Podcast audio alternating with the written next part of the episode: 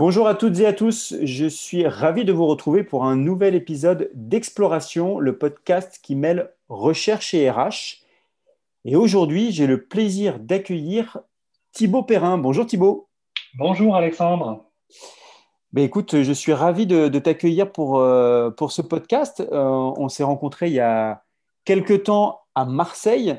Euh, je vais te présenter du coup Thibaut. Toi aujourd'hui, tu es chercheur au sein de Great Place to Work et tu es associé au laboratoire du CERGAM de l'université Aix-Marseille, c'est ça? Exactement. Parfait. Et tes travaux portent plus précisément sur l'impact de la confiance des salariés envers l'encadrement sur la performance économique des entreprises. Tout à fait, tout à fait. Bien. Alors, première question, du coup, tu travailles sur la confiance, mais la confiance, c'est quoi? Très bonne question, Alexandre, et question qui est euh, ô combien importante quand on fait des travaux de recherche et quand on essaye de faire des liens entre euh, deux variables. Alors, la confiance, qu'est-ce que c'est? La confiance, c'est une situation intermédiaire. C'est un sujet qui est abordé euh, finalement depuis peu et qui a, été défini depuis peu. Euh, la définition la plus retenue de la confiance, c'est la volonté de se rendre vulnérable.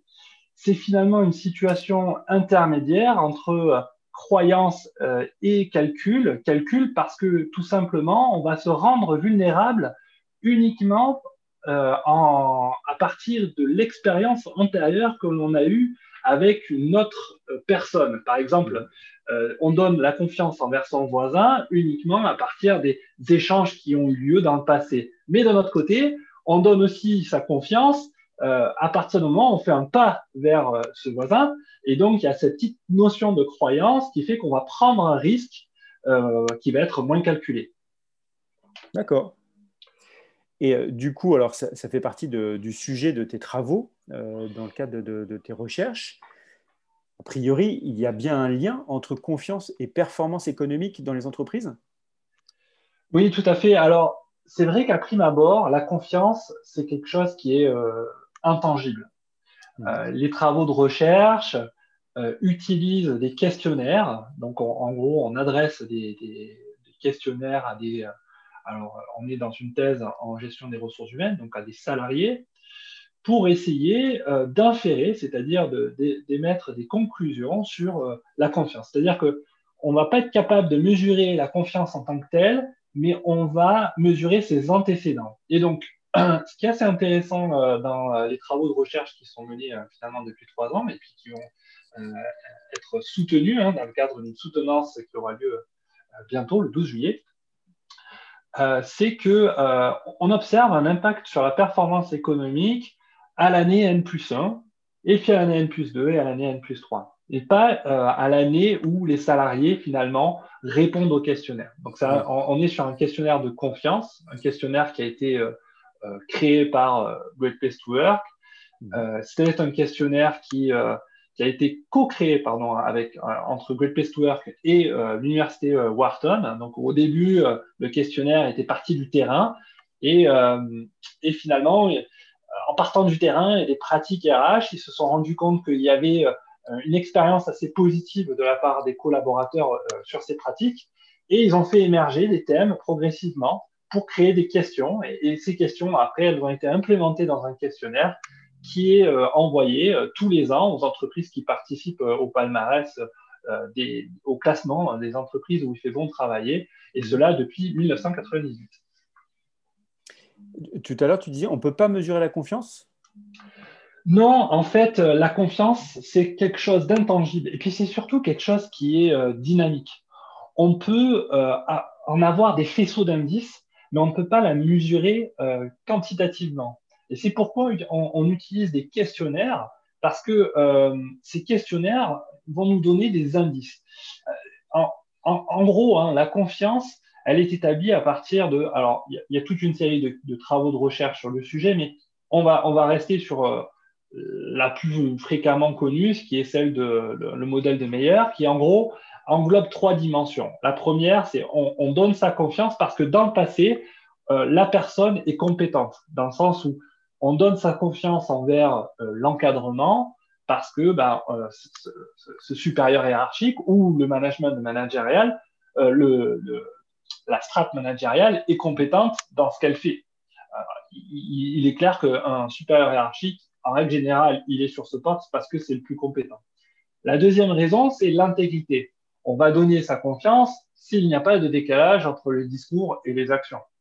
Euh, et ça, ça paraît assez euh, concret. Dans l'exemple que je donnais avec le voisin, si par exemple le voisin vous emprunte votre tondeuse et ne vous la restitue pas, euh, quelque part, alors qu'il vous a dit bah, je vous la restitue demain, quelque part, ça crée des bris de confiance. Donc là, dans cet exemple-là, on voit bien que c'est le deuxième facteur. Et le troisième facteur, qui est le plus souvent mis en avant, c'est celui de la bienveillance. Mhm. On va essayer d'observer comment les salariés euh, ont une perception euh, d'un management bienveillant. C'est-à-dire que au final, on va mesurer ces trois facteurs pour dire, bah, parce que euh, les salariés voient que leur management est compétent, intègre et bienveillant, alors ils vont donner leur confiance. Et donc, c'est ce alors ils vont donner leur confiance que on, essaye de mesurer. Et donc, ce qu'on arrive à mesurer, c'est le côté, ces trois dimensions et, non pas la confiance en tant que telle. Cela étant dit, il y a quelques travaux qui commencent à aborder, euh, à, essayer de mesurer la confiance en tant que telle, mais on voit bien que ça reste problématique puisqu'on est sur une dimension intangible. Euh, du coup, donc, par rapport à la question de s'il y a un lien entre confiance et performance économique dans les entreprises, il y a clairement un lien. Plus l'indice, euh, on ne parle pas d'indice de confiance, mais plus la confiance relevée d'un point de vue qualitatif est important, plus, euh, plus finalement derrière euh, l'entreprise est plus performante d'un point de vue économique.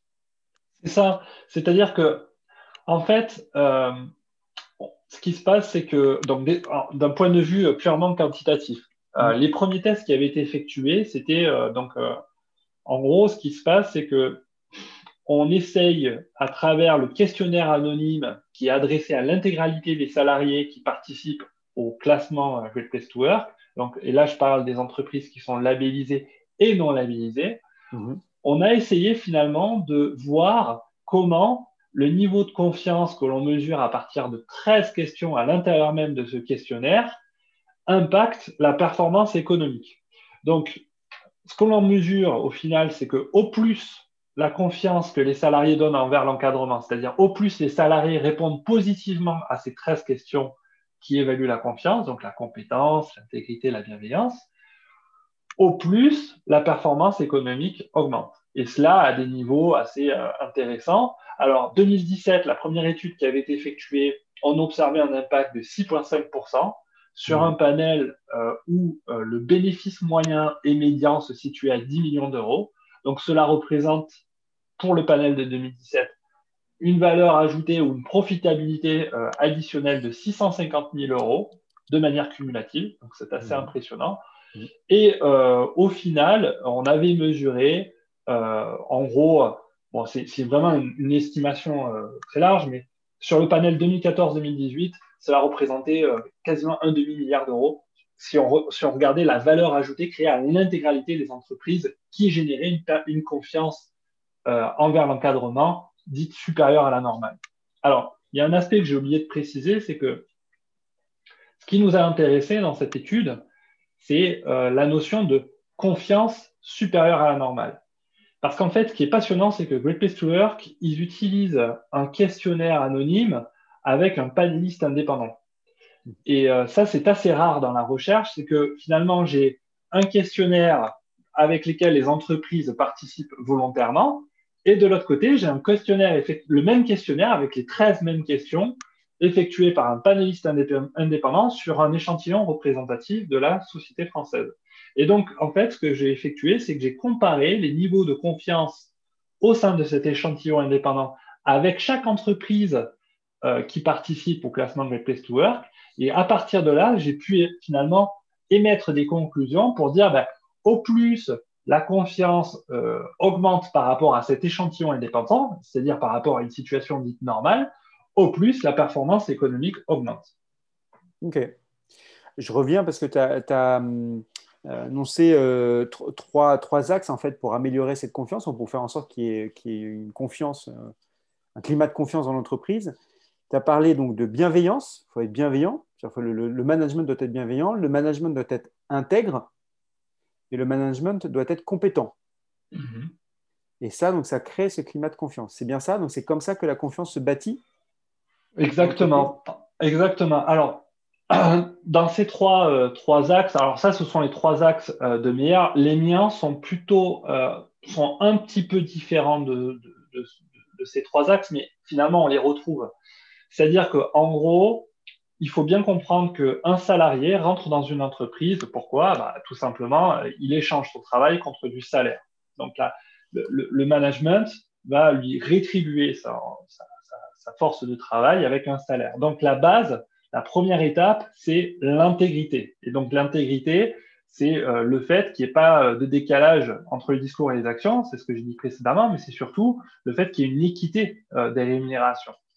La deuxième étape, ça va être ce qu'on appelle un... Donc moi, ce qui m'intéresse, c'est ce qui va au-delà de cet échange dit économique, c'est-à-dire un échange de salaire contre prestation de travail, et ça va être justement toutes ces dimensions qui font plutôt référence à des dimensions sociales, c'est-à-dire que la perception de la compétence euh, du management, c'est quelque chose qui est euh, plutôt intangible et qui, qui, relève plutôt de la perception et moins de quelque chose de quantitatif. Quand on reçoit son salaire, euh, quelque part, il est très facile de calculer, de se dire, bah, j'ai un salaire qui correspond à, à, à mes compétences parce que j'ai un montant.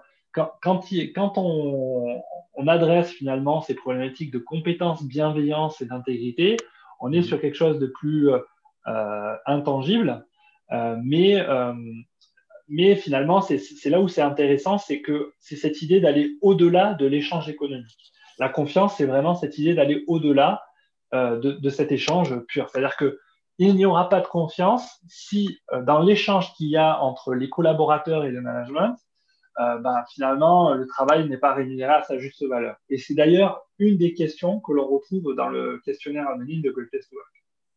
Mais là, dans, ce que tu présentes, on a l'impression que la, confiance est sous la responsabilité du top management. Or, euh, les collaborateurs ont aussi ce rôle, enfin, comment dire, ouais, un rôle dans cette confiance. Typiquement, tu vois, tu parles d'intégrité, de bienveillance. Il faut que le collaborateur lui-même soit intègre vis-à-vis de son top management. Ce n'est pas forcément le top management qui doit être intègre vis-à-vis du collaborateur, c'est vice-versa. Et pareil sur la bienveillance euh, et bien évidemment, pareil sur la, sur la compétence en tant que telle.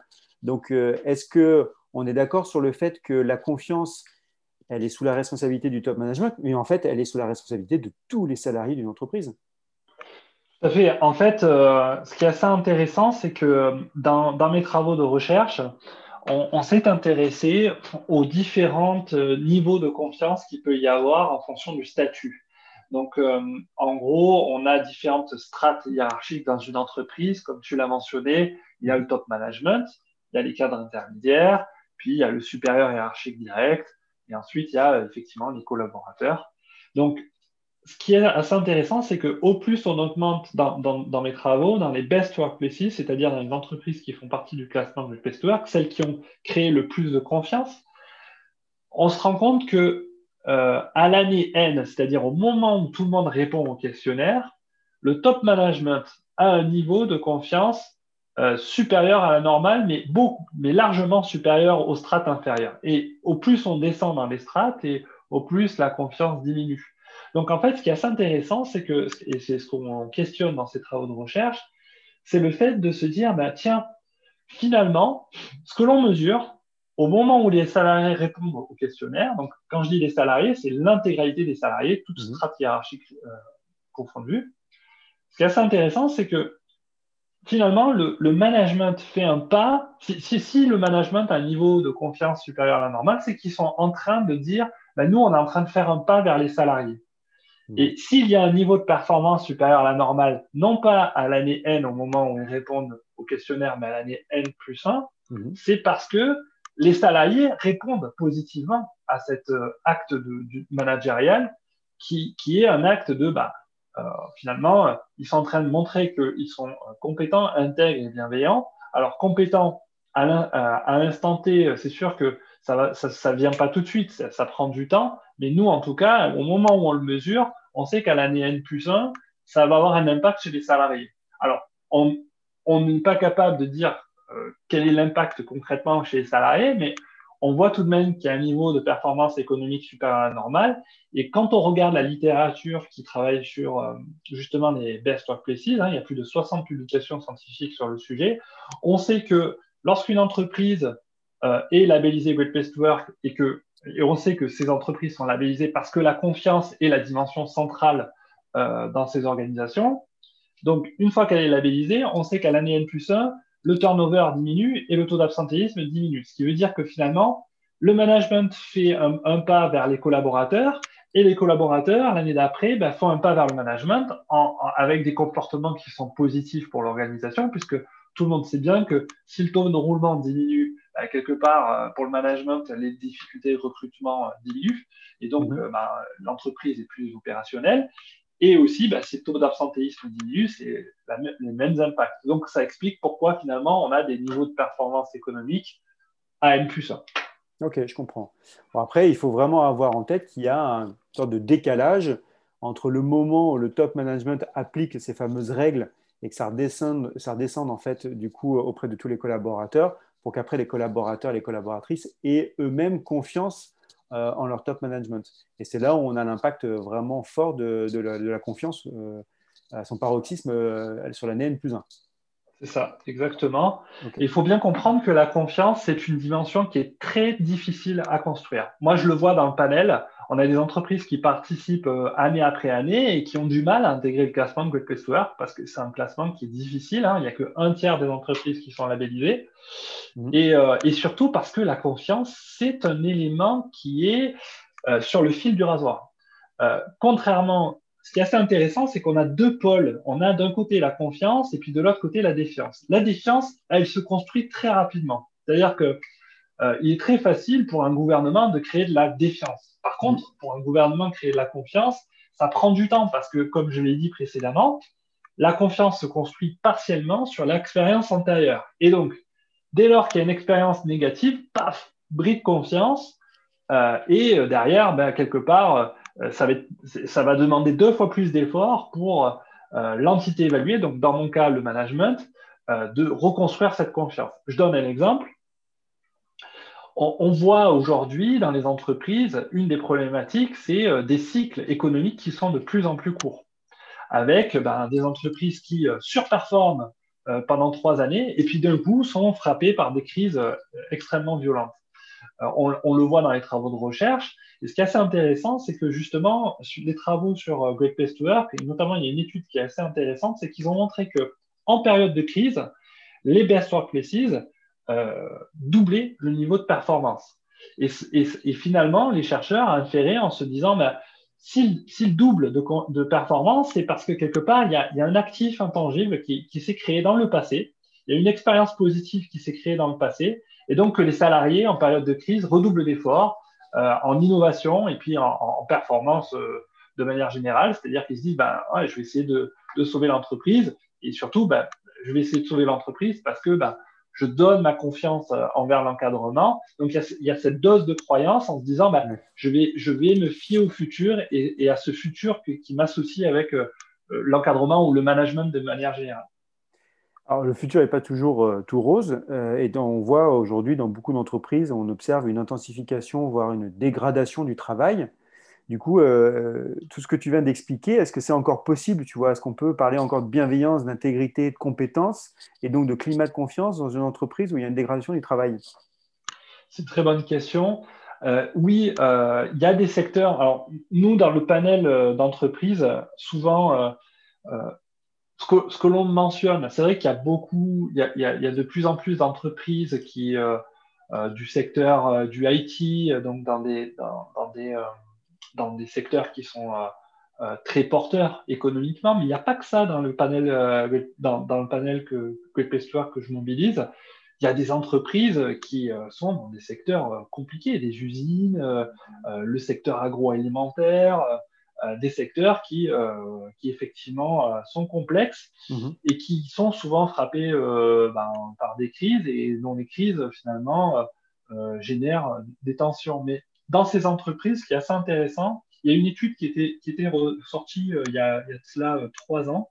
Ils avaient montré que les best workplaces en période de, crise, et notamment dans un cas de plan social, euh, les mesures d'accompagnement dans les best workplaces étaient assez étaient conséquentes. C'est-à-dire que ils font tout pour que ben, minimiser la casse quelque part, et surtout ils font tout pour accompagner les salariés dans ces périodes-là.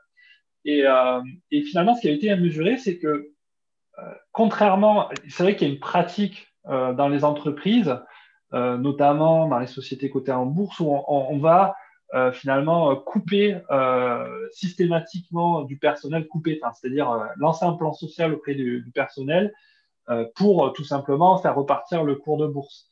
Et, ça, c'est problématique, c'est problématique, c'est problématique parce que quelque part, pour les salariés qui restent, on envoie un message très négatif.